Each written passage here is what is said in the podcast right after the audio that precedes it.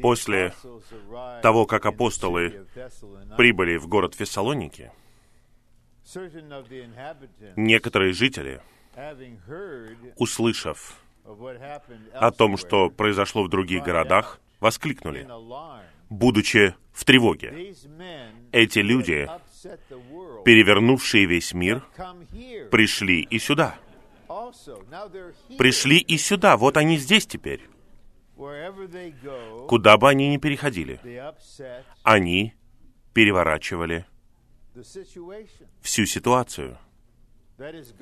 Это значит, что Бог переворачивал все с головы на ноги. Не с ног на голову, а с головы на ноги. Итак, мы можем связать слова «эти люди» со словом Павла в 1 Фессалоникийцам 1.5. Вы знаете, какими мы были среди вас. И нам нужно рассмотреть это в свете всего Нового Завета, со всем, что Он раскрывает в отношении того, чем по-настоящему является верующий в Христа. И нам нужна помощь служения, которое раскроет в Слове. И когда завеса поднимется, мы увидим, что эти люди, такие люди, это новый биологический вид существ. Они Бога-человеки. Они все еще люди. Но они искуплены, возрождены, и они едины с приготовленным и завершенным триединым Богом. Каждый подлинный, возрожденный, верующий в Христа Иисуса является Детем Божьим. Именно поэтому трапеза, которую мы только что провели, это Господня трапеза. И всех детей Божьих, где бы они ни собирались, принимает и Он, и мы. Мы признаем верующих повсюду. Мы любим всех одинаковой любовью. У нас у всех один и тот же Отец, от которого мы рождены, чтобы быть Его сыновьями. Дети человеческих родителей, очевидно, имеют человеческую жизнь и человеческую природу. Если вы не настолько смелы, чтобы отрицать действительность возрождения, второго рождения, тогда вы должны верить, что те, кто рожден от Бога, имеют жизнь и природу Бога, но не божество. Они не Бог в божестве. Они не вездесущие. Посмотрите, я в Атланте. Я не в своем офисе в живом потоке. Но Бог там, Бог здесь. Итак, такие люди являются Бога-человеками. И затем Павел свидетельствует, как они жили среди них, какими они были. С отрицательной стороны, то есть, что касается отсутствия отрицательных вещей, у них не было коварства, притворства, не было стяжательства. Они не настаивали на своей власти, как апостолы. С положительной стороны, они были как кормящая мать, которая лелеет своих собственных детей мягко. В то же самое время они были подобны отцам, которые увещевают, свидетельствуют и утешают. Они были одобрены Богом. Бог был их свидетелем. Они говорили Слово Божье. Это их житие. И затем мы увидели кое-что об их служении. Слово, которое они проповедовали ради Бога. Они показывали, что вы избраны Богом, вы отобраны им к спасению в освящении и вере истине. Через наше благовестие вы были призваны в Божье Царство и славу. Для того, чтобы наше благовестие, наше провозглашение благовестия призывало новых верующих в Божье Царство и славу, мы сами должны в этот момент находиться в Божьем Царстве и в Божьей славе. Итак, Бога-человеки, божественный биологический вид, живут, функционируют в Царстве Божьем, в славе Божьей. И в своем служении они призывают людей через благовестие, чтобы они были там же, где они, в Царстве и в Божьей славе.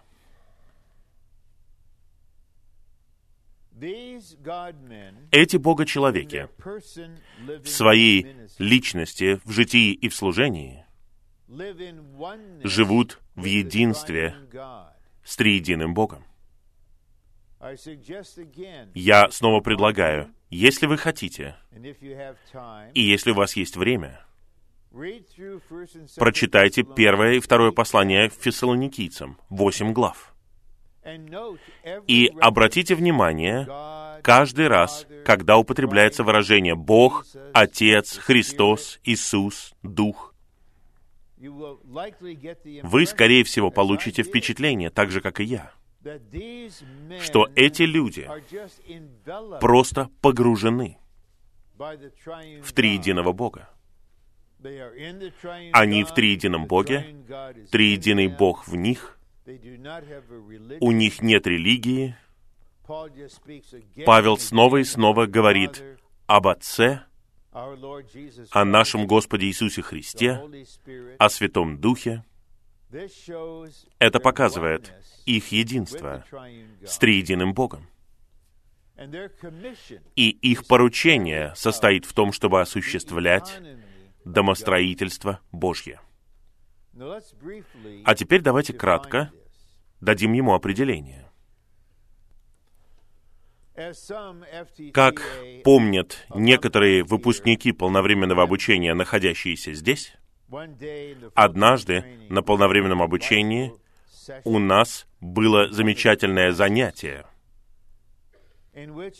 На этом занятии я попросил их, пожалуйста, дайте мне один стих, который объясняет, почему все существует. И им потребовалось где-то минут двадцать. И это было приятное общение. Они предлагали очень хорошие стихи. И я им что-то отвечал, а в конечном итоге я показывал им, что это не тот стих. И вот пока один брат, он здесь сейчас, но я не хочу его смущать, и вот этот брат предложил стих, который вы тоже пытаетесь сейчас внутренне найти за последнюю минуту, а именно Откровение 4.11. Я люблю этот стих. Благодаря Твоей воле все было и было сотворено. Итак, Божья воля — Воля Отца — это источник. Божья воля — это то, чего Он хочет.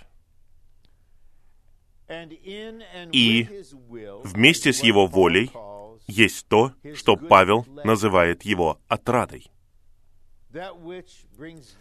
Это то, что приносит радость сердцу Бога. Он предопределил нас к сыновству согласно отраде Его воли. Итак, Отец доволен сейчас Он видит сотни своих детей, которые собраны вместе. Чем выше форма жизни, тем больше нужда в наслаждении.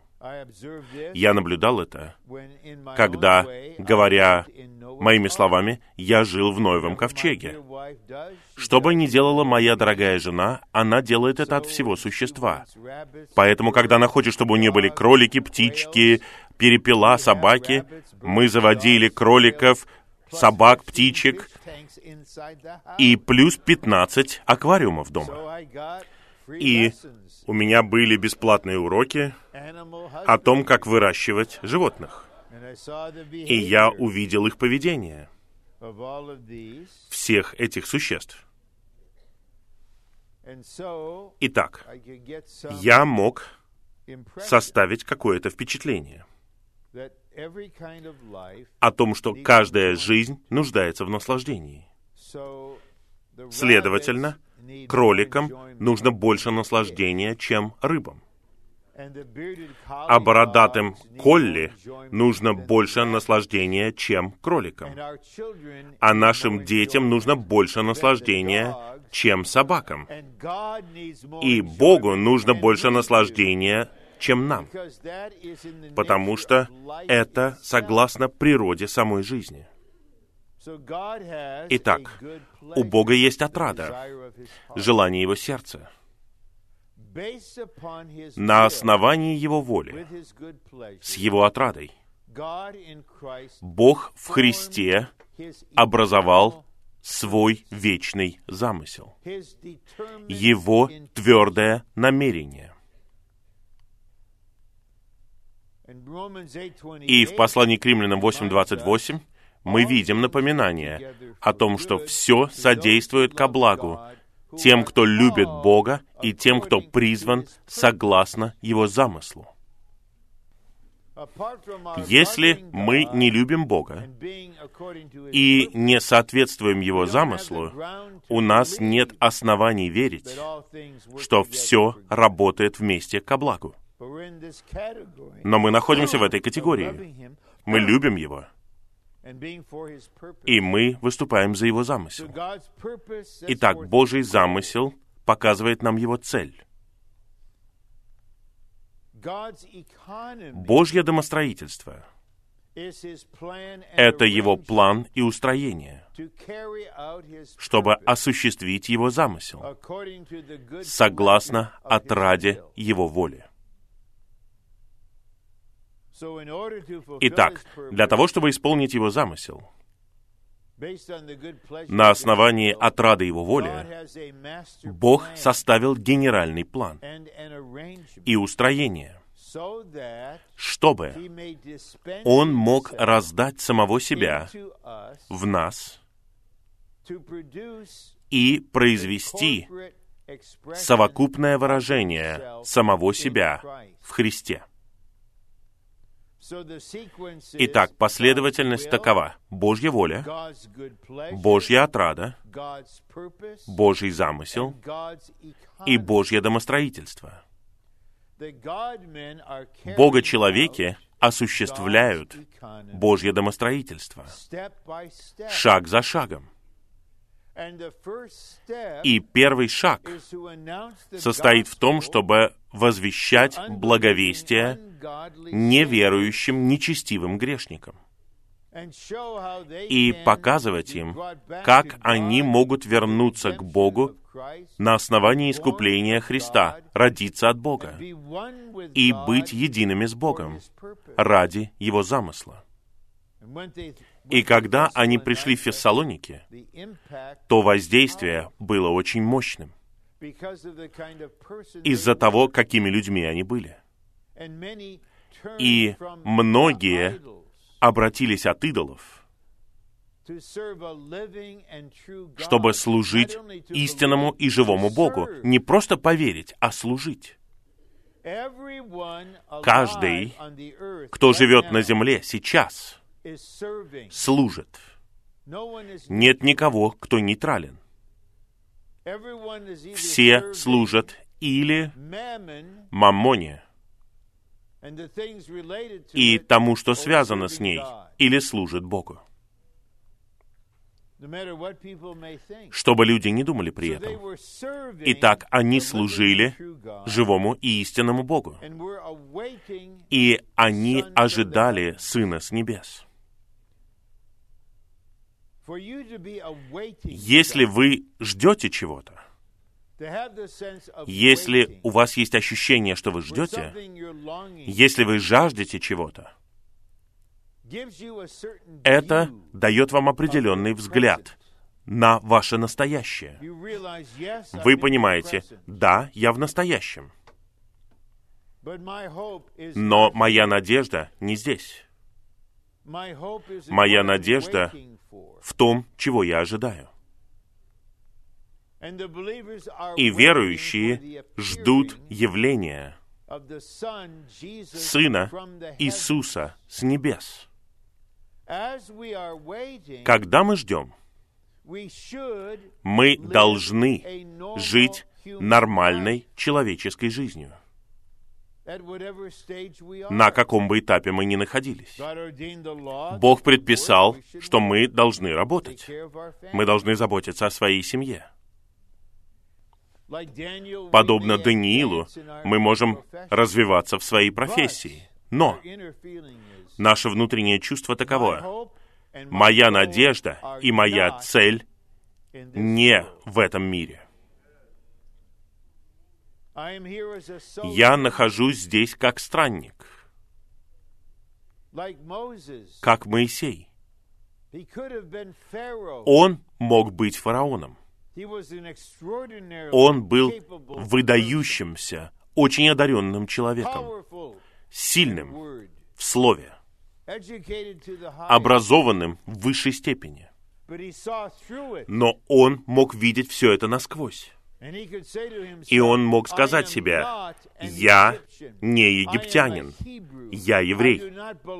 Мое место — это не дворец фараона. Я буду лучше со своими страдающими братьями». И он изо всех сил постарался освободить их, но ему нужно было 80 семестров на полновременном обучении в пустыне. Некоторые из нас представляют собой трудные случаи, и поэтому нам нужно больше времени, десятилетия. Итак, эти верующие фессалоникийцы были такими. Они все еще жили там, как граждане этого города, но внутренне произошел глубинный поворот. Они служили живому и истинному Богу. Бог был живым для них. И поскольку Бог был живым для апостолов Бога-человеков, Бог был истинным, действительным для них, потому что они столкнулись с действительностью. Итак, первый шаг в осуществлении Божьего домостроительства — это возвещать благую весть. А второй этап — это образовывать этих верующих как церковь в этой местности и воздвигать церковь и устраивать церковь органически, согласно Богу.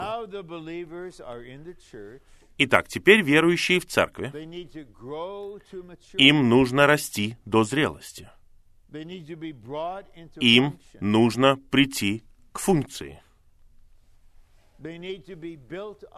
Им нужно созидаться в теле Христовом.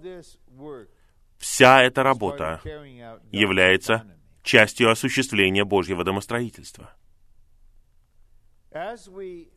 И когда мы узнаем нашего Господа Иисуса и переживаем Его в Его неисследимом богатстве, и мы узнаем Его любовь, тогда наступит момент, когда мы будем переживать определенное измерение Его любви, которое является неописуемо сладостным и драгоценным.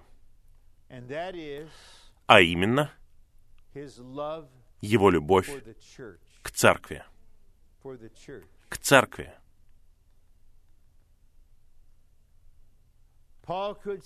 Павел мог сказать, и мы должны быть способны сказать, Христос возлюбил меня и отдал себя за меня. Нам необходимо иметь такое личное осознание, что Господь любит каждого из нас, как личность. И Он умер за нас, зная, предузнав нас до основания мира. И Бог так любит мир, Он любит людей. Но в сердце Божьего действия во Вселенной является что-то, что мы называем божественным романом. Это в сердце. Когда брат Ли начал первое сообщение жизнеизучения по посланию к римлянам в декабре 1974 года, в то время многие из нас еще не существовали даже. И он вначале сказал, Библия в наивысшем смысле этого слова — это роман. Глубочайшее стремление в сердце Господа состоит в том, чтобы обрести жену. Новый Иерусалим, завершение Божьего домостроительства, это его жена и невеста. Победители будут на свадебном перу. Согласно 22 главе Евангелия от Матфея, Царство Небес подобно царю, который приготовил свадебный пир для своего сына. Итак, в сердце нашего Господа есть аспект Его любви, который сохранен для церкви, как Его возлюбленной невесты. И Павел говорит в послании к Ефесянам в пятой главе, что Христос возлюбил церковь и отдал себя за нее. Послание к евреям, 12 глава, раскрывает нам, что когда Господь был на кресте, Он вытерпел крест, презрев посрамление ради лежавшей перед Ним радости. Как вы думаете, что это была за радость, лежавшая перед ним? Что он видел на другой стороне креста? Что было для него такой радостью? Я верю, что это было видение о том, что благодаря его искупительной смерти жизневосвобождающей смерти и жизненаделяющему воскресению, Он произведет составные части церкви как его пары. И он увидел. Прекрасную, красивую невесту, не имеющую ни пятна, ни порока, ни дефекта, ни шрама, ничего-либо подобного. И за нее он умер. Он умер. Именно поэтому мы узнали у нашего брата драгоценность выражения «Христос, любящий церковь». Христос, любящий церковь. И Бога-человеки в осуществлении Божьего домостроительства, поскольку они едины с Господом, они наполнены любовью Христа, любящего церковь. Невозможно представить себе более радикальную перемену в Павле. Потому что в девятой главе Деяний он дышал убийством. Убийством. Смерть Стефана была не единственной смертью, при которой он присутствовал. Павел врывался в дома святых, где собирались верующие, вытаскивал мужчин и женщин оттуда, приводил их в религиозный совет и голосовал за их смерть. Умер не один человек. Он был человеком-дьяволом. Дьявол — человека-убийца от начала. Но когда он написал второе послание Коринфянам, он говорит, «Я же охотнее всего буду тратить и себя растрачу за ваши души. Если я обильнее люблю вас, то я менее любим. Вот теперь он воспроизведение Христа, который любит церковь. Каким бы ни был настрой некоторых верующих в Коринфе, которые обвиняли Павла в том, что он послал Тита как подставное лицо, чтобы он выманил у них деньги. Тит должен был отнести эти пожертвования в Иерусалим вместе с другими. Было такое обвинение. Но мы знаем из первого послания Коринфянам, 4 главы, что Павел научился ожидать худшего. Он говорит, что Бог выставил на показ нас последними из всех, как в римском цирке самые отвратительные выходили последними. Мы стали ссором для мира. И в этом нет никакого самосожаления. Есть любовь к церкви.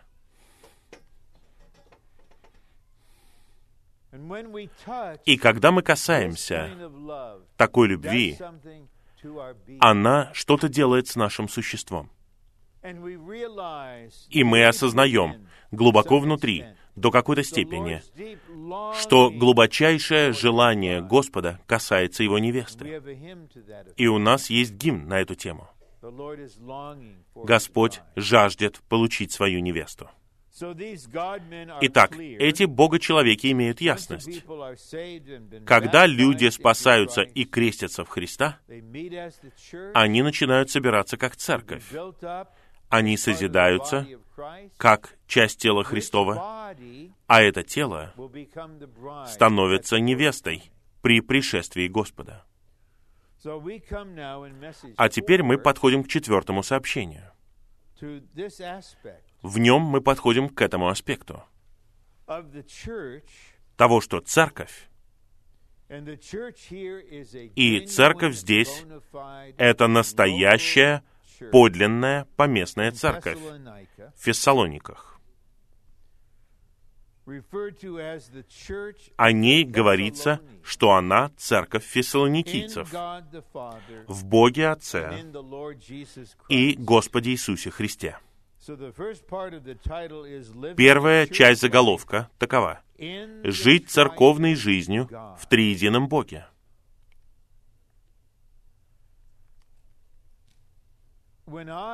Когда я говорю, как сейчас говорю снова, о своей вере,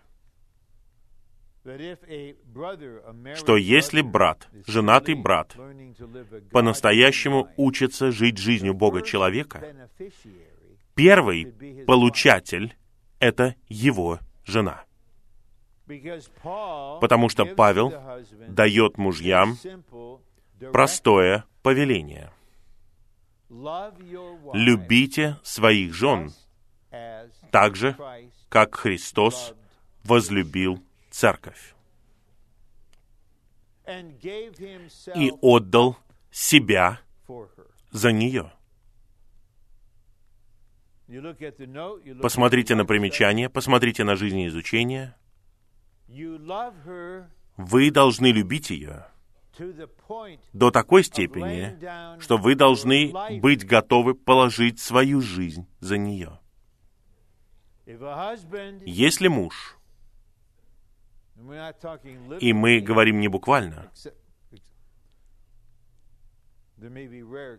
Бывают, конечно, редкие исключения. Если вы не знаете, что это значит полагать свою жизнь за свою жену, тогда вы еще не знаете, как Христос любит церковь.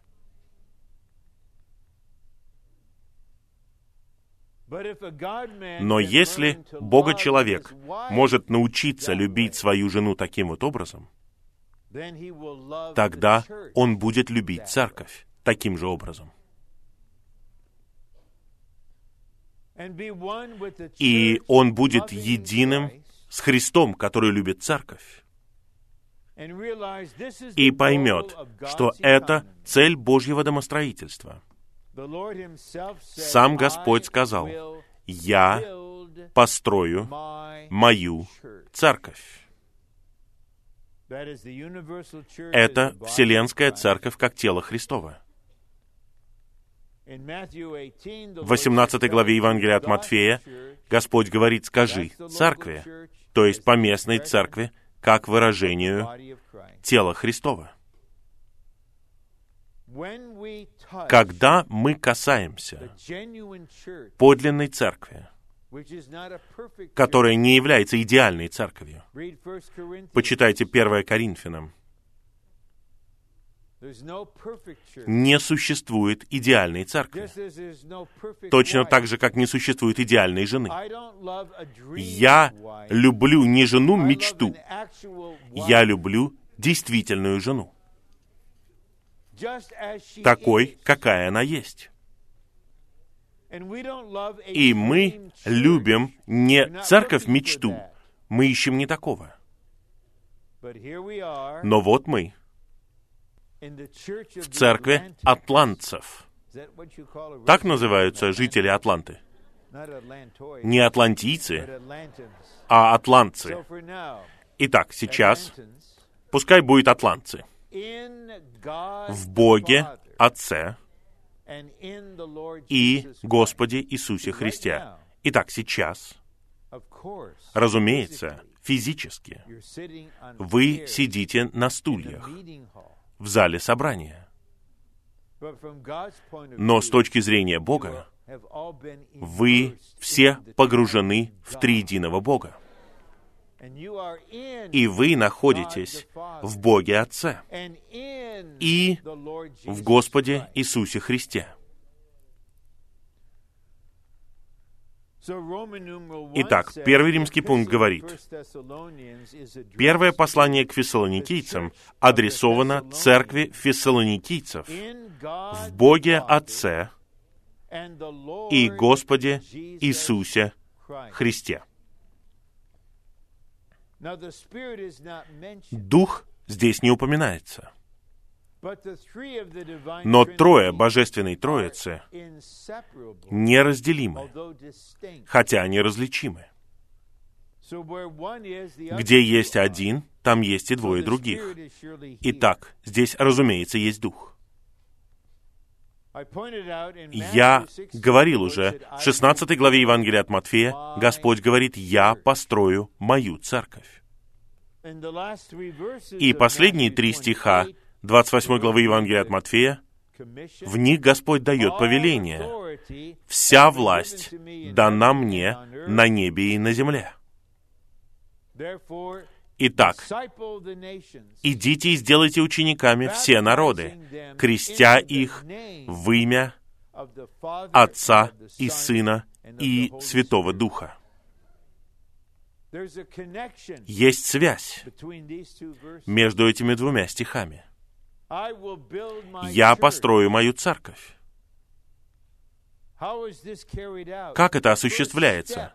Первый этап состоит в том, чтобы возвещать благовестие. И не просто делать их верующими, а делать их учениками, уча их соблюдать все, что я заповедал вам. Но прежде чем вы начнете учить их, вы должны крестить их в имя Отца и Сына и Святого Духа. Это слово «в» в лучших английских переводах, например, в таком, котором у нас есть, указывает на союз, духовный и мистический союз. Когда вас крестили, погрузили в воду, вас крестили в Христа, в смерть Христа, в тело Христово и в триединого Бога. Он не мог оставить вас в воде. Вы поднялись из воды, но вы не выходите из триединого Бога. Итак, поскольку верующие находятся в триедином Боге, в союзе с Ним, те же самые верующие теперь собираются как церковь, и они становятся церковью в триедином Боге. Итак, Павел мог сказать, в первой строчке своего первого послания церкви фессалоникийцев в Боге Отце и в Господе Иисусе Христе. Теперь я прочитаю подпункты, но прежде я хотел бы сказать кое-что свободно. Мы находимся в Боге Отце. Бог — это значит Творец. Отец — значит тот, кто возродил нас, с кем у нас есть взаимоотношения в жизни — и нам необходимо усвоить кое-что важное, что Отец и только Отец является единственным источником всего.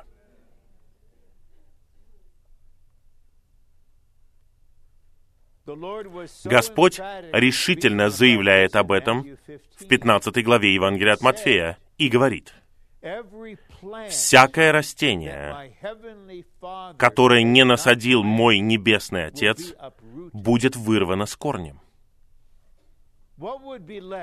Что останется, предположим, сегодня днем, если все на земле, что не исходит от Бога Отца, будет удалено? Что останется? Придет такой момент. Это важный урок в нашей жизни с Господом. Признать источник. От источника зависит результат. От источника зависит итог. Если источник неправильный, тогда результат не может быть правильным. Если источником является наше «я» или плоть, или природная жизнь, тогда результат не может быть чем-то духовным, чем-то от Бога.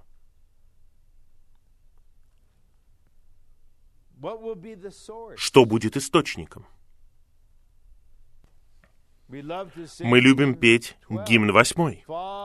«Источник жизни Ты, о Бог». Итак, в церкви каждый аспект церковной жизни должен выходить из Отца. И на старейшинах и ведущих братьях лежит такая огромная ответственность. Они должны опустошиться перед Богом, применять крест ко всему, что в них, что хочет что-то начинать, и чтить Бога как источник, как исток.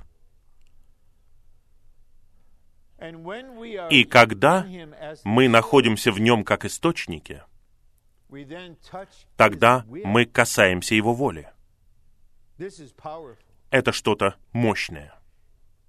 Его отрада, Его замысел и Его домостроительство в нашем переживании, в каком-то смысле даже среди нас, не имеют Отца.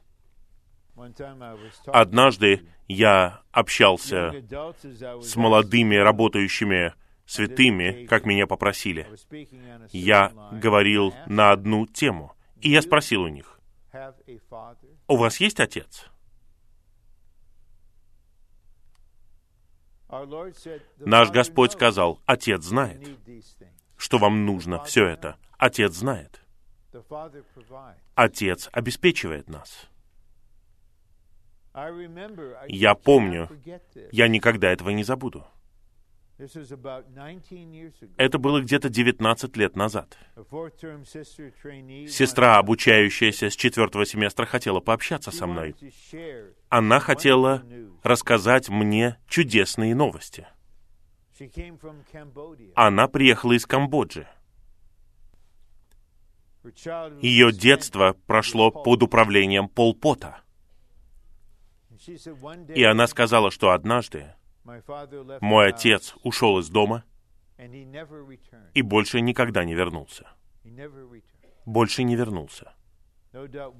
Несомненно, он был одним из тех миллионов людей, которых убили там. И она сказала, когда это произошло, меня словно рассекли пополам. Вот такая была у нее история. Но мне она хотела сказать следующее. Она сделала открытие. Она сказала, брат Рон, я хочу сказать вам, у меня есть Отец. Бог по-настоящему мой Отец. Я был так затронут. Но есть по скриптуму этой истории. Поскольку мы живем церковной жизнью в Боге Отце, однажды в понедельник, это день отдыха для обучающихся, я шел через библиотеку, где они были, и она позвала меня надлежащим образом и сказала, «Брат Рон, мне нужен папа». Я не помню, куда я шел, но я сменил направление, потому что ей нужен был кто-то, кто будет для нее папой и кто выразит отца для нее. Это была честь быть ее папой и говорить на ее свадьбе позже. Мы действительно домашние Божьи. Мы по-настоящему дети Божьи. У нас есть Отец, который является источником. У Него есть воля, желание, замысел и домостроительство. И церковь находится в Господе, Иисусе, Христе. Павел не просто говорит в Христе, в Господе Иисусе Христе. Этот заголовок указывает на завершение процесса. Бог стал человеком по имени Иисус. Он смирил себя. Он принял вид человека, вид раба. Он был послушен вплоть до смерти. Поэтому Бог в высшей степени превознес его и дал ему имя выше всякого имени. Иисус есть Господь. Иисус. Да, да. Он есть Спаситель. Иисус означает Иегова Спаситель, Иегова наше спасение. Он Христос. Тот, кто помазан и назначен исполнить Божий замысел. И церковь находится в Господе Иисусе Христе. Итак, мы находимся в Господе в том, кто сказал, что вся власть на небе и на земле дана мне. Он есть Господь. В церкви не должно быть никакого человеческого управления, никакого извращения власти, но должно быть господство Иисуса Христа. И у нас есть Спаситель. И у нас есть всеобъемлющий Христос. И церковь находится в этой личности, в триедином Боге. А теперь давайте посмотрим на подпункты. А. С одной стороны, церковь фессалоникийцев принадлежала фессалоникийцам.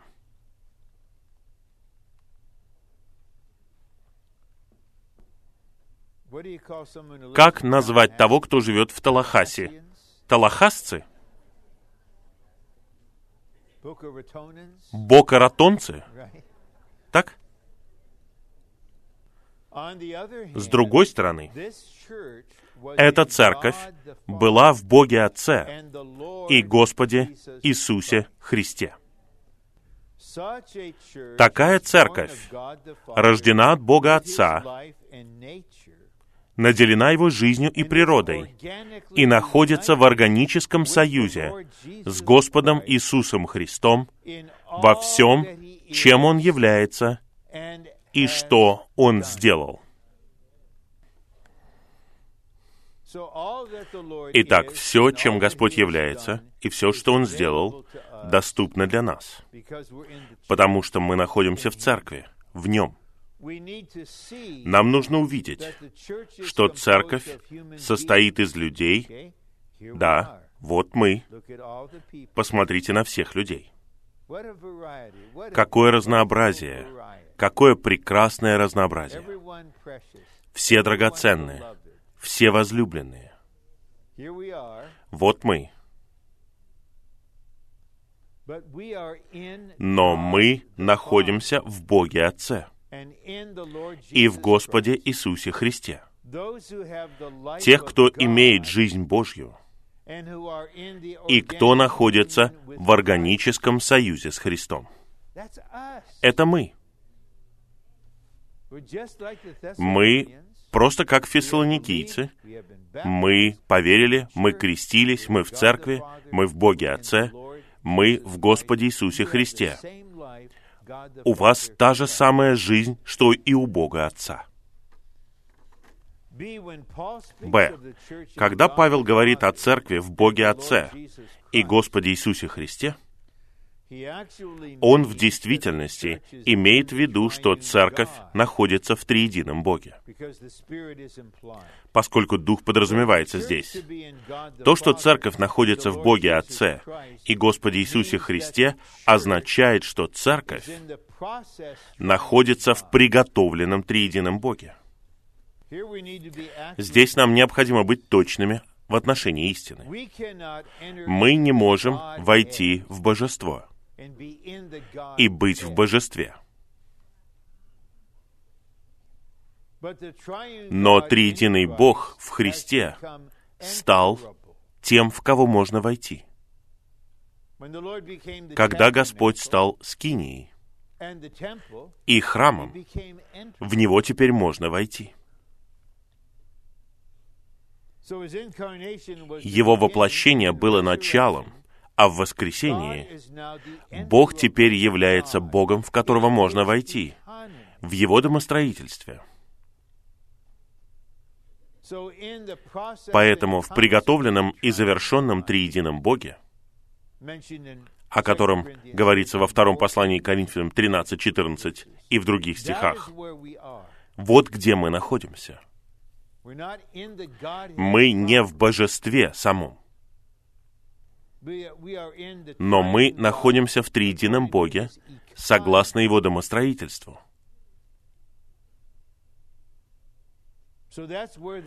Вот где находится церковь. Если мы увидим видение церкви в триедином Боге, это видение будет управлять нашим мышлением, нашей деятельностью и всей нашей жизнью. Это серьезное утверждение. Видение имеет такое воздействие на нас, на наше мышление. Наше мышление о церкви. Наше мышление друг о друге. Мнение, которое у нас есть о других церквях или о других святых. Все это может быть чем-то опасным. Большинство мнений не имеют основания в фактах. У нас просто есть мнение. Но когда мы осознаем, что мы все находимся в триедином Боге, наше мышление изменяется. А теперь небольшое слово женам. Я уделяю вам равное время, но не совсем равное. Вы полны проницательности, вы замечаете все детали, и вы прекрасно помните все, особенно недостатки, падения, слабости. Вы замужем за этим человеком столько лет, и вы все видите и все понимаете. Понимаете ли вы, что ваш муж в триедином Боге? Неужели единственное, что вы видите, это только старое творение? Да, вы можете смотреть на других братьев и думать, вау, у них такие благословенные жены, они замужем за таким славным Бога-человеком. И жена этого брата смотрит на вашего мужа и думает, что вы блаженны, потому что вы замужем за славным Бога-человеком. Итак, Павел и Петр мудрые. Они говорят, жены, подчиняйтесь собственным мужьям. Мужья, любите собственных жен, ваших собственных.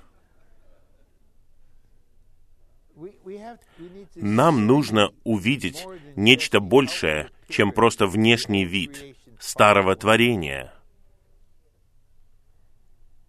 Павел говорит, «Я не знаю никого согласно плоти. Если кто-либо в Христе, он новое творение». Итак, это влияет на наше мышление, на нашу деятельность и на всю нашу жизнь.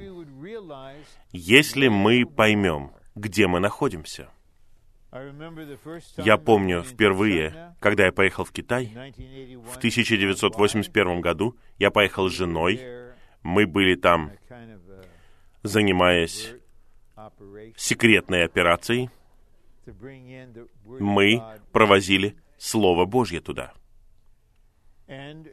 И когда мы выходили с самолета, прямо у подножия трапа стоял солдат с ружьем. И жены чувствуют, когда мужья вот-вот что-то скажут или сделают.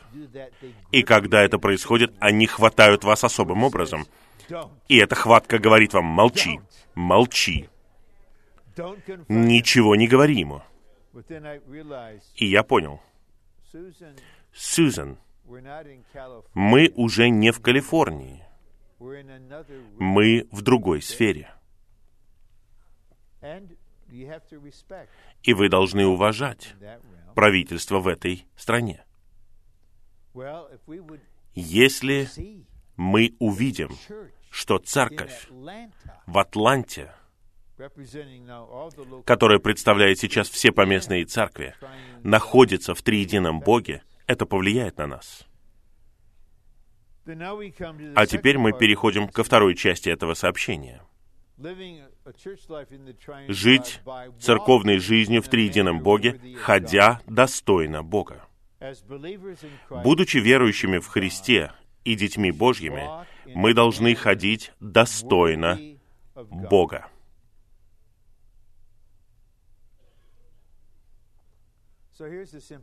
Вот простой вопрос.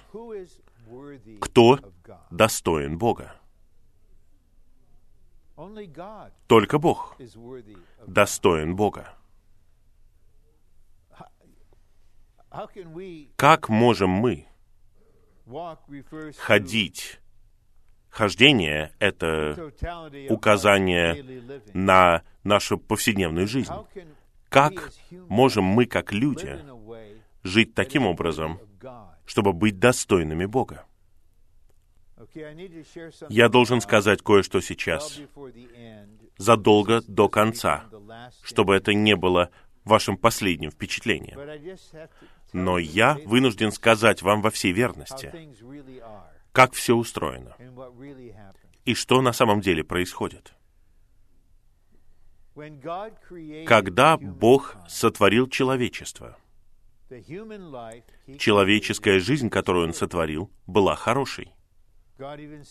Бог даже сказал очень хорошо. А человеческая жизнь, сотворенная Богом, имеет в себе закон добра. Мы сотворены по образу Бога, согласно Его подобию. Итак, природная, сотворенная человеческая жизнь естественным образом делает благое. Я думаю, будет справедливо сказать, что одна драгоценная отличительная черта Соединенных Штатов Америки — это то, что мы щедрые люди. Это так. Это хорошо. Это исходит от сотворенной Богом части, которая остается посреди греховной падшей части. Поэтому, когда рождаются дети, и мы получаем образование, для того, чтобы был какой-либо порядок, мы развиваем благое. Это вот хорошо, а это нехорошо. И вот появляется человек типа Иова.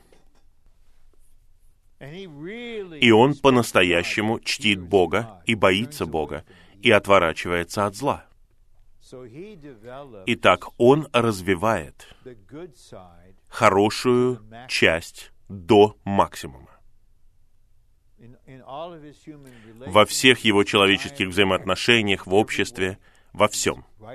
Он праведный, он честный, он справедливый, он хороший. И затем возникает вечный вопрос. Почему этот хороший человек так сильно страдает? Почему Бог допускает это? У нас есть еще один выбор. Он не между планом А и планом Б. Мы решили это вчера. И я не знаю, как это будет выглядеть после перевода. Я понимаю, что в переводе какие-то вещи теряются. Теперь вопрос, сколько у вас «о» в вашем существе. Сколько «о». Хороший человек, в нем по-английски два «о». А Бога человек имеет одно «о». Хорошо? хороший, два О, Бог, одно О.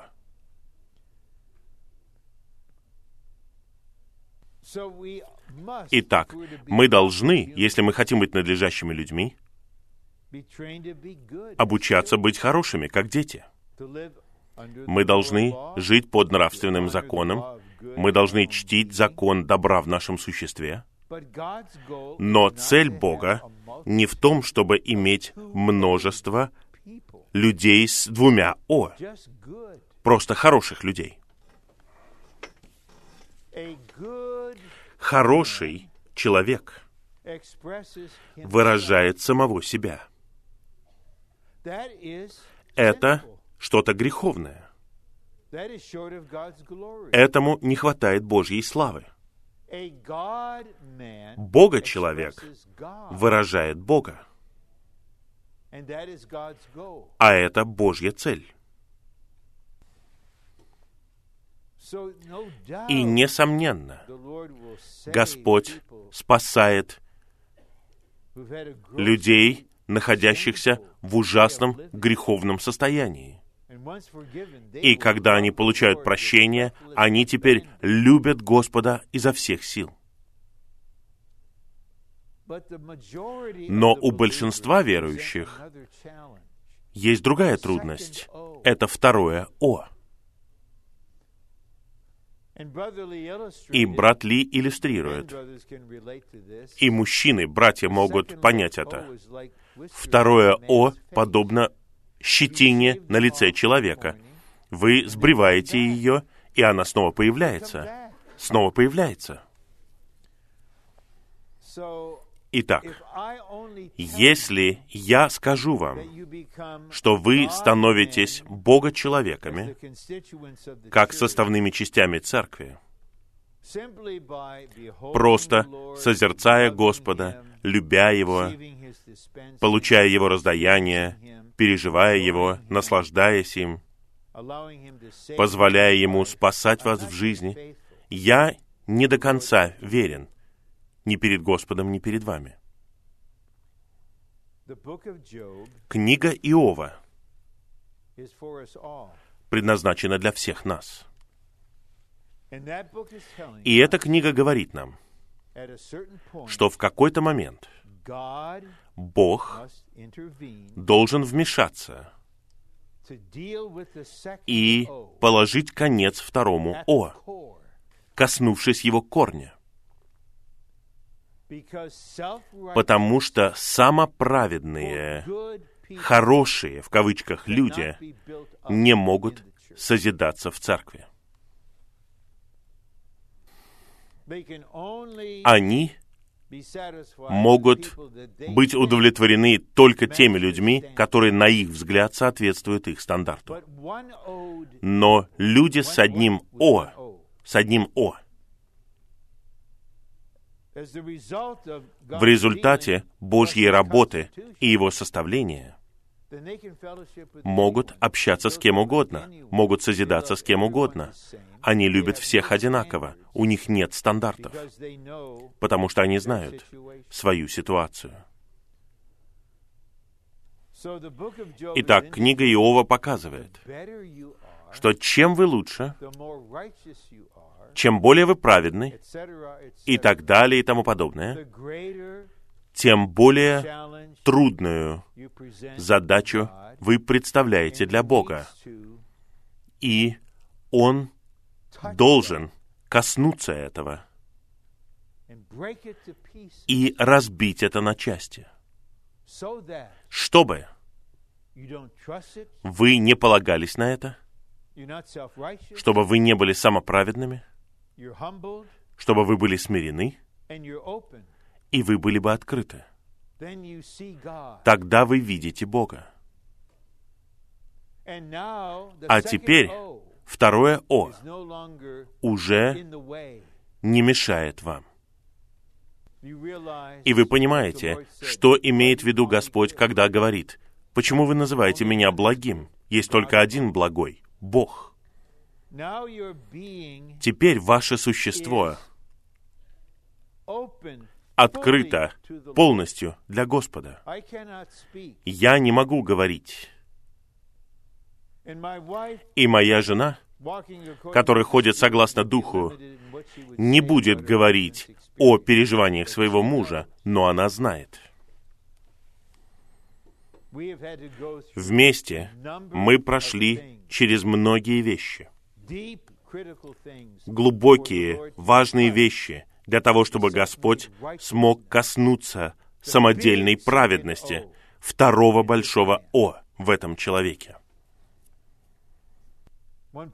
Однажды, после того, как произошло кое-что, она говорит со мной прямо. Просто то, что мне необходимо. И за нее я воздаю запоздалые благодарения Господу. И она сказала, ну, наконец, Господь коснулся самоправедности Рона. Так и есть. Так и есть. Поэтому это вторично. Но если у вас нет такого настоящего, у вас будет такое будущее. Бог не наказывает вас, Он не злится на вас,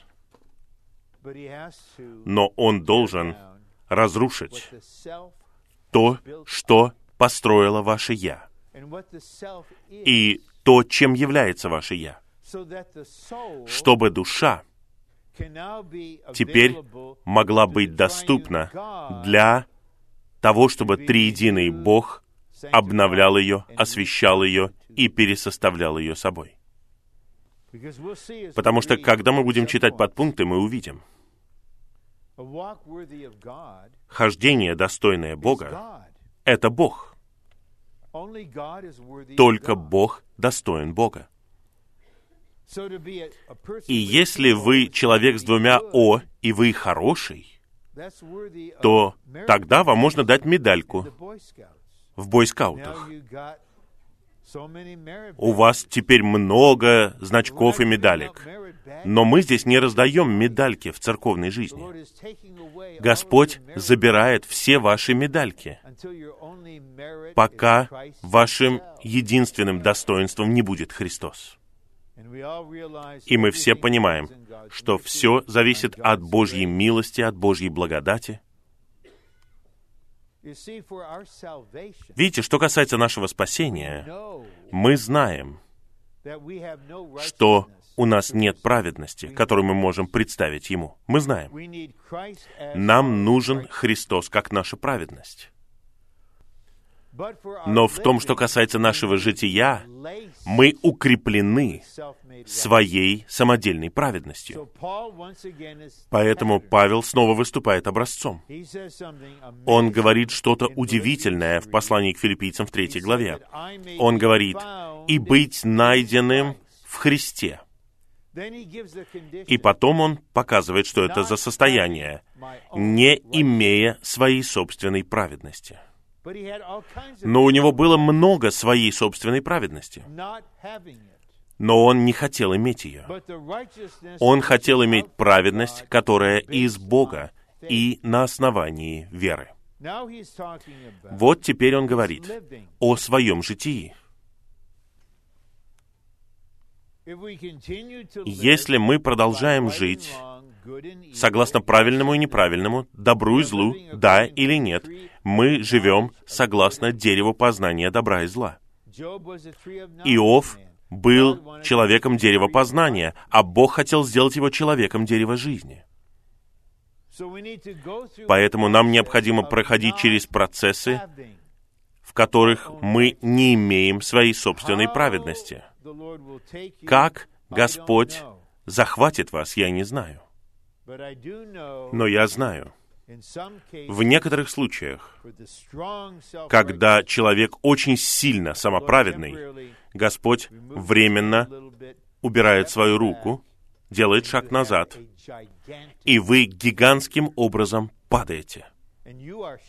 И вы сами шокированы.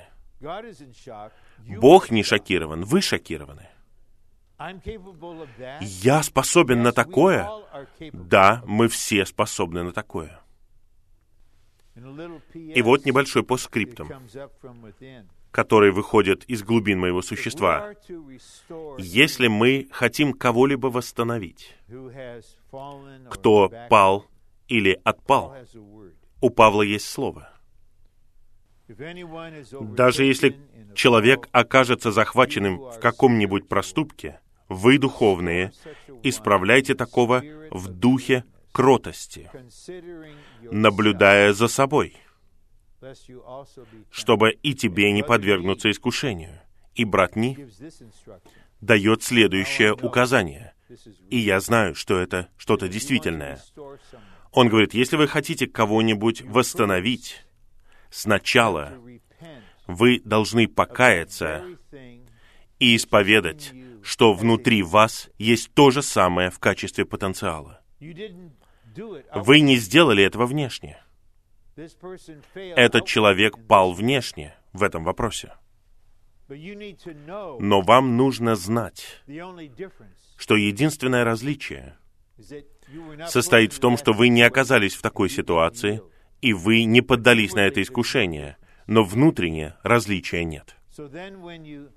И когда вы с этим человеком, этот человек проницателен, может быть, он отпал, но у него есть проницательность. И он понимает, что в вас нет самоправедности. Я могу принимать этого человека. Никакой самоправедности, никакого превосходства. Я для него не просто проект. Он не снисходителен ко мне. Он не смотрит на меня свысока. На самом деле, при этом ваше чувство такое, я ниже тебя. Я омываю тебе ноги. Я хочу тебе служить, преподносить примиряющую жизнь Христа. Как это отличается от того, что кто-то приходит к вам, и вы просто ощущаете, обоняете вот этот запах самоправедности? И такой человек просто закрывается. Дух кротости. Как получить дух кротости? Когда Господь покончит с вашим вторым «о», какой бы путь Он ни избрал, и вы понимаете, я спасен только по Божьей милости, не из-за чего-то во мне. Хорошо. Я представляю вам это где-то за 15 минут до конца, чтобы это не было последним словом. Я не хочу, чтобы у вас были кошмары сегодня ночью. Я не хочу, чтобы вы боялись книги Иова. Вы можете сказать, мне это не нравится. Я знаю, вам это не нравится. Я не хочу этого делать. Я знаю, что вы не хотите этого делать. Но не вы главный здесь. И каким-то образом, в зависимости от того, каким человеком мы являемся, какая у нас предрасположенность, кто-то откликается с готовностью, а кто-то просто трудный случай. И я признаю, вы смотрите на трудный случай. Но для мудрости Божьей это не трудно. Не трудно. Видите, я говорю это не в духе страха, хотя вы все еще боитесь. И я при этом не хочу, чтобы вы были мишенью для врага, когда он хулит Бога перед вами, потому что вы проходите через какие-то вещи. И на какое-то время вы становитесь атеистом. Вы говорите, если есть Бог, почему Он так со мной поступает? Я хочу, чтобы вы были утешены вы вступили в место, где происходит ваше уменьшение. И это уменьшение нацелено на ваше второе «О». И вы думаете, что это единственное, что происходит. На самом деле это не единственное, что происходит. Потому что на более глубинном уровне Бог добавляется к вашему существу. И когда вы пройдете через это переживание, вы сможете помолиться так. И я думаю, вы можете понять, о чем мы молимся. Спустя какое-то время мы говорим, «Господь, теперь я благодарю Тебя за это переживание. Я благодарю Тебя за то, что Ты приобрел. И я молюсь, чтобы этого больше не происходило». И Бог, возможно, скажет, или сделает так, что один из его рабов скажет это. Не беспокойся. Этого больше не произойдет. Произойдет что-то еще. И когда произойдут другие вещи с вами, вы обнаружите, Его благодати достаточно для вас. А теперь будем читать. А. 1 Фессалоникийцам 2.12 — это объяснение главы 1 стиха 1. Для того, чтобы церковь была в Боге Отце и Господе Иисусе Христе практическим образом, верующие должны ходить достойно Бога. Итак, мы в Боге, и практически наше житие должно быть достойным Бога. И, пожалуйста, обратите внимание, что во второй главе 12 стихе Павел говорит, «Ходите достойно Бога, который призвал вас в свое царство и славу». Вот вы видите реальное исполнение Бытия 1.26. Слава — это выражение Бога. Она соответствует образу, а царство — это правление Богу, и оно соответствует владычеству. Итак, Бог теперь призывает вас в действительность того замысла, ради которого Он сотворил вас, чтобы вы выражали его и представляли его. Б. Ходить достойно Бога в действительности означает жить Бога. И в слове Бога я вижу одно «о». Не, это не благое, не добро, а Бог. Нашей повседневной жизнью в действительности должен быть сам Бог. Только Бог достоин себя. И только Бог может сравниться с собой и соответствовать себе. И ссылка здесь это 1 Петра, 1 глава. «Будьте святы, как и я свят». Итак, Бог делает нас такими же, как Он, без божества. И затем в нас есть что-то, что соответствует Богу. И это Бог, который внедрен в нас. И Он делает нас Бога человеками. Поскольку только Бог достоин себя, ходить достойно Бога значит жить Бога, то есть выражать Бога в нашей повседневной жизни. И на самом деле сотни из вас делают это намного больше, чем вы осознаете это. Другие осознают это. Мы не должны особенным образом осознавать это. Если мы чувствуем жизнь и мир, и течение жизни, тогда все в порядке. Не пытайтесь понять, сколько Бога я выражаю. Как только вы будете это делать, вы будете в своем «я». Вы будете исследовать себя. Но у других будет впечатление. Вот как брат, который свидетельствовал. Женщина, которая помогала ему убираться, сказала, «Ты Бога-человек», потому что он Бога-человек. Но согласно его чувству, я совсем не Бог, у меня ничего нет, я жалкий. Но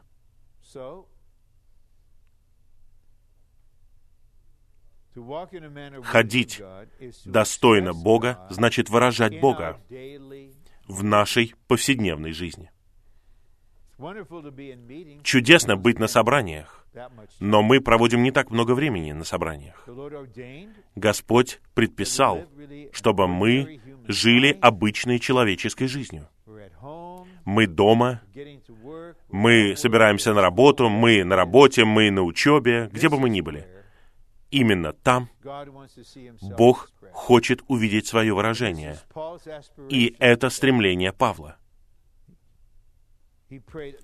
Он молился о том, чтобы не быть посрамленным.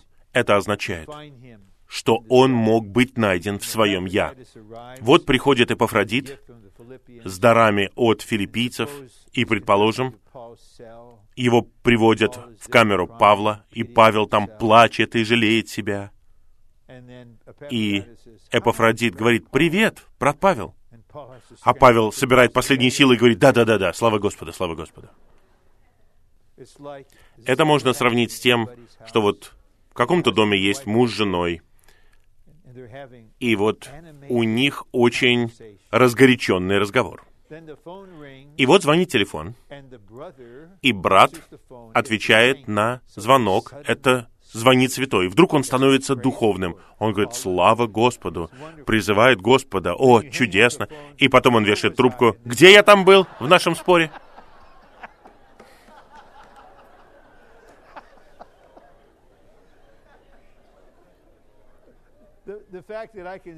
То, что я могу говорить об этом, а мы все смеемся, это означает, что у нас такое бывало, да? Вы смотрите не на сверхгероя какого-то здесь. Вы смотрите на такого же брата, как вы, который учится, учится. Итак, в нашем повседневном житии мы такие же. Очень серьезно. Быть двумя людьми. Я встречался с такими братьями. Дело не просто в том, что они терпят неудачи, как все мы. Они просто другой человек. В церкви они одни, а за пределами церкви другие. В конечном итоге Господь обратит на это внимание. Мы говорим о повседневной жизни. Правда интересно, что когда Господь говорил о восхищении победителей в 24 главе Евангелия от Матфея, что делали две женщины? Одна занималась МЗП, а вторая пела гимны, да? Нет, они обе мололи. Это скучное занятие. Обычные вещи. Одна была взята, а другая оставлена. Почему? Неужели Господь просто закрывал глаза и просто гадал, взять эту или эту, эту или эту? Нет, Он не случайно действует. Он не просто отрывает лепестки с ромашки, любит, не любит. А что происходит, когда вы заканчиваете на «не любит»? Вы берете еще одну ромашку, правильно? Итак, внешне они занимаются обычными вещами, но одна из них имеет внутреннюю действительность, а другая ее не имеет. И в то время, когда она молит, она находится в слитом духе. И кто знает, что происходит? То же самое. Два мужчины в поле работают. Один взят, а другой оставлен. Это взгляд Господа. Мы не знаем, когда наступит восхищение. Оно, возможно, не наступит в пик Господней трапезы, когда практически все мы в духе. Оно, возможно, придет в 21.47 после собрания вы с женой и вы. Возможно, тогда и произойдет это, потому что Господь хочет развить в нас одну жизнь, одно житие, повсюду, постоянно. Поэтому Павел мог сказать старейшинам в Эфесе, «Каким я был среди вас постоянно». И они видели его в разных ситуациях. Первый подпункт. Будучи детьми Божьими, обладающими жизнью и природой Бога, мы можем ходить достойно Бога, живя Бога. Жить Божью жизнь значит жить Богом и даже жить самого Бога.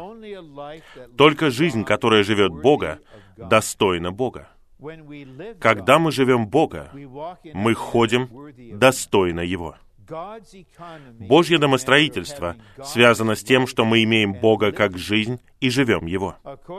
Согласно Его домостроительству, намерение Бога состоит в том, чтобы вложить Его элемент, Его сущность и составные части Его природы в наше существо, чтобы мы жили Его. Вот на чем нам нужно сосредоточиться в нашей личной молитве. Не позволяйте врагу отвлекать вас. Не сосредотачивайтесь на своем «я», на своих слабостях, на своей ситуации. На том, что может произойти, когда второе «о» устраняется. Наше стремление должно быть исключительно положительным. Мы должны получать вкладывание его элемента, его сущности и качество его природы в наше существо. Вот так нам нужно молиться. А не просто «круши меня сегодня, Господь, разбей мое второе «о» сегодня». Нет, это не очень здоровая молитва. Господь, внедряй себя в меня сегодня. Благодарю Тебя за то, что у меня есть сегодня. Внедряй качество своей природы в меня. Три.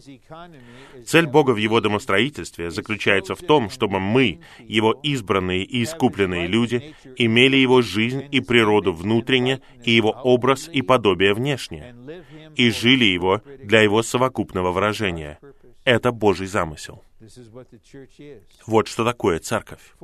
Четыре. Ходить достойно Бога, живя Бога, значит жить жизнью Бога-человека. Бога-человек живет Бога и выражает Бога. Житие Бога-человека — это житие Бога в человеке. И пункт В — это последний раздел, который показывает нам практичность этого. Ходить достойно Бога значит ходить согласно слитому Духу. Праведное требование закона исполняется в тех, не теми, а в тех, кто ходит согласно Духу. Если вы пытаетесь исполнить какие-то требования, вы находитесь в плоти с собственными усилиями. Вы пытаетесь, но вы пытаетесь своими силами любить, быть смиренными, терпеливыми, добрыми. А вы знаете разницу между терпеливым человеком и нетерпеливым человеком, правильно? Разница — 10 минут. Вопрос не в том, взорветесь вы или нет, а когда вы взорветесь. Все взрываются. Если вы не верите, что это возможно, тогда придет и ваше время. Все думают, что вы такие тихие, такие уравновешенные. Вас даже трудно принимать, потому что вы невозмутимы. Вы такой, но в конечном итоге Бог говорит, я коснусь этой части твоего второго «о». И бум! Но когда мы ходим согласно Духу, мы не пытаемся делать что-либо. Мы просто ходим согласно слитому Духу. И требования исполняются в нас, благодаря тому, что в нас живет замечательная личность.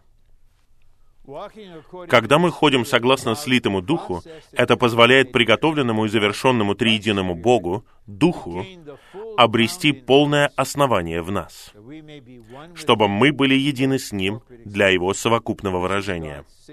Это Божье единственное требование — ходить согласно Духу. Мы верим в то, что говорит Библия, мы чтим, что говорит Библия, но апостолы не говорят «ходите согласно Библии». Ходите согласно пятой главе послания к Ефесянам. Любите своих жен, как Христос возлюбил церковь. Хотите попробовать это? Это невозможно. Я часто спрашиваю братьев, братья, любить свою жену, как Христос возлюбил церковь, это трудно или легко? И мой ответ — это не просто трудно, это невозможно. И также нет ничего легче, чем любить свою жену. Нет ничего легче. Неужели Христу трудно любить церковь? Неужели он говорит, «О, я должен любить всех этих людей, посмотрите на них! О, они такие трудные! О!» Это тяжелая работа. Это без усилий происходит. Вы не пытаетесь, вы просто ходите согласно Духу. И Христос, который любит церковь, становится Христом, который любит жену вас. И вы даже этого не знаете. Но она это знает, потому что она знает все. Она узнает. Неважно, скажет она об этом вам или нет. Возможно, она подождет и посмотрит, насколько долго это продлится, прежде чем она какой-то положительный отклик вам даст. Но в конечном итоге вы будете воодушевлены. Сколько это будет в итоге, я понятия не имею. И последний пункт. Ходить согласно слитому духу значит позволять приготовленному триединому Богу наполнять и пропитывать нас, пока Он не пронижит все наше существо и не будет выражен через нас совокупным образом, как тело Христова, которое завершается в Новом Иерусалиме. Итак, Бога-человеки, божественный биологический вид. Вот что мы видим в глубинах первого послания фессалоникийцам. Личность, житие, служение Бога-человеков в их единстве с триединым Богом для осуществления Божьего домостроительства. Пусть Господь воодушевит всех нас, снабжает всех нас, чтобы мы обретали нашего Бога понемногу, день за днем, чтобы, когда мы встретимся в следующий раз, в вас было больше Бога, во мне было больше Бога, больше Бога в церкви. Слава Господу! Аминь. А теперь давайте пророчествовать.